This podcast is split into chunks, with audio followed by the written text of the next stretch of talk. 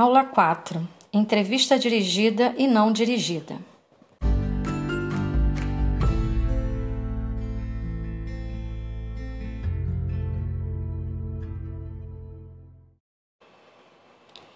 Hola cariño, nuestro podcast de hoy va a aclarar sobre la estructura de una entrevista dirigida y de la no dirigida. Por lo tanto, disfrútelo.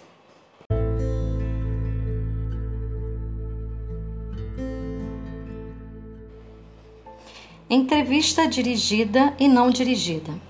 A entrevista dirigida é a que visa obter detalhes sobre uma experiência vivida pelo entrevistado, como acontecimentos factuais, tragédias, crimes, entre outros. Nessas situações, muitas vezes o entrevistador não elabora o roteiro com perguntas pré-determinadas, e sim a partir do que está sendo conversado. Já a entrevista não dirigida é aquela preparada com antecedência, com elaboração de roteiro, pesquisa e perguntas.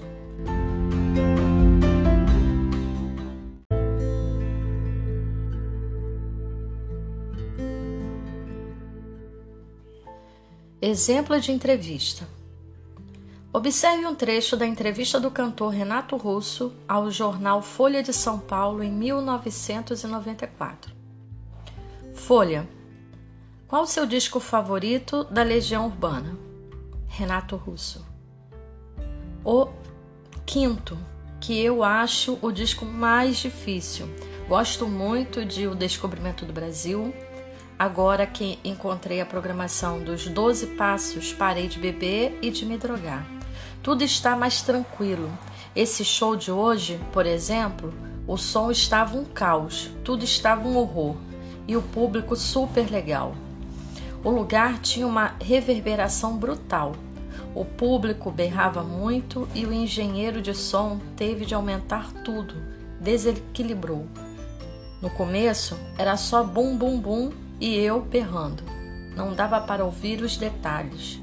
Mas se fosse em outra época, eu teria ficado tão preocupado que ia beber, tomar um porre, falar, nunca mais vou fazer show, nhenhenhé. Isso agora não existe mais. Há uma tranquilidade, uma serenidade que esse disco trouxe e acho que as músicas refletem isso. Folha. Como foi sair dessa fase? Renato Russo. Eu estava me destruindo e, em vez de me matar com um tiro na cabeça, preferi procurar ajuda. Isso vem desde os 17 anos, mas no quinto foi a primeira vez que coloquei na música essas questões. Montanha Mágica é sobre isso. Eu era jovem e acabei entrando num beco sem saída. Isso foi me consumindo. Eu ficava deprimido e não sabia o porquê. Achava que o mundo era horrível, igualzinho ao Kurt Cobain. Nada mais valia a pena. E isso é estranho, porque se eu achar um dia que as coisas não valham a pena, quero estar com a cabeça no lugar e não com o corpo cheio de toxinas. Parei com todo tipo de droga e vi que as coisas não eram tão ruins. Folha. Isso se refletia na sonoridade da banda? Russo. Isso a gente decide. Todo disco a gente tenta fazer uma coisa diferente, até porque é mais divertido.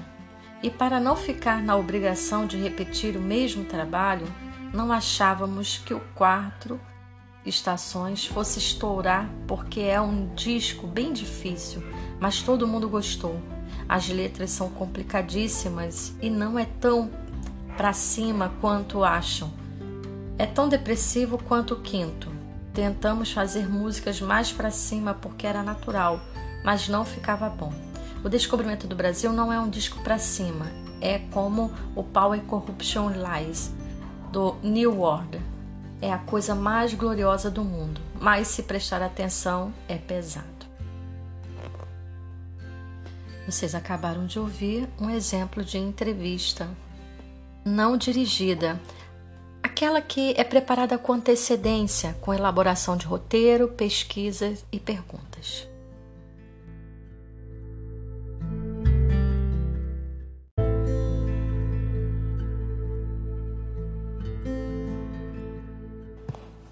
Agora, analise um trecho da entrevista do cantor Nick Jam ao jornal Lared. La patética entrevista de Nick Jam que avergonzará a los fanáticos de reggaetón. El músico fue entrevistado en Miami donde sus declaraciones dejaron bastante que desear.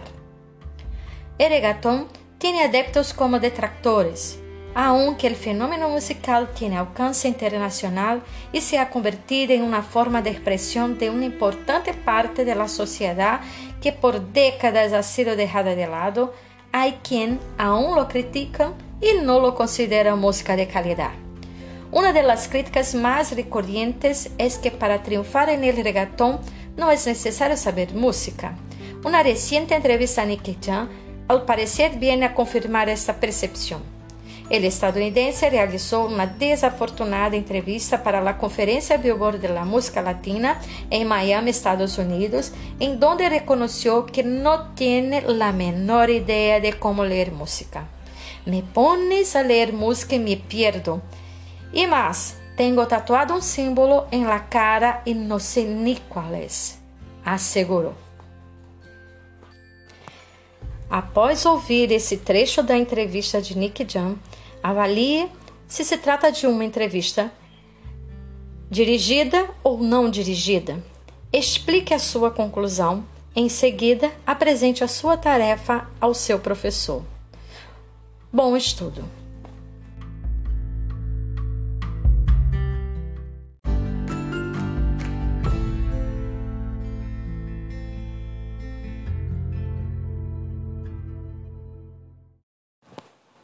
Espero que lo hayas disfrutado de nuestro podcast y sientas ganas de empezar ahorita a poner en práctica todo lo aprendido. Un abrazo y hasta pronto.